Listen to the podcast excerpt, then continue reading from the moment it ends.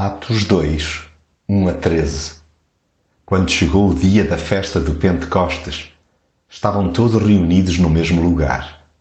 De repente, veio do céu um ruído semelhante ao de um vento forte que ressoou por toda a casa onde se encontravam.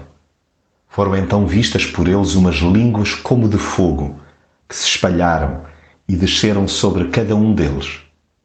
Todos ficaram cheios do Espírito Santo e começaram a falar noutras línguas, conforme o Espírito Santo lhe concedia que falassem.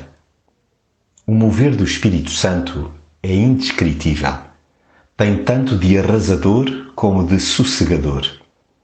A sua presença é simultaneamente incômoda e desejável. O seu toque inigualável, pois anima e incapacita servos comuns para tarefas incomuns.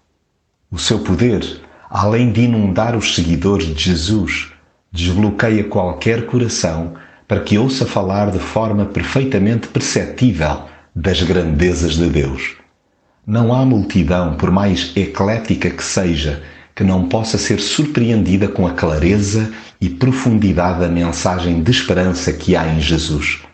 Ainda mais quando partilhada por gente, mesmo que simples, plenamente preenchida pelo Espírito.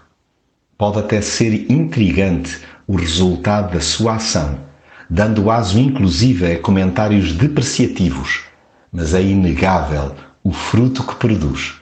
É o Espírito que impulsiona e dinamiza os discípulos de Jesus, bem como lhes concede oportunidades de partilhar a fé.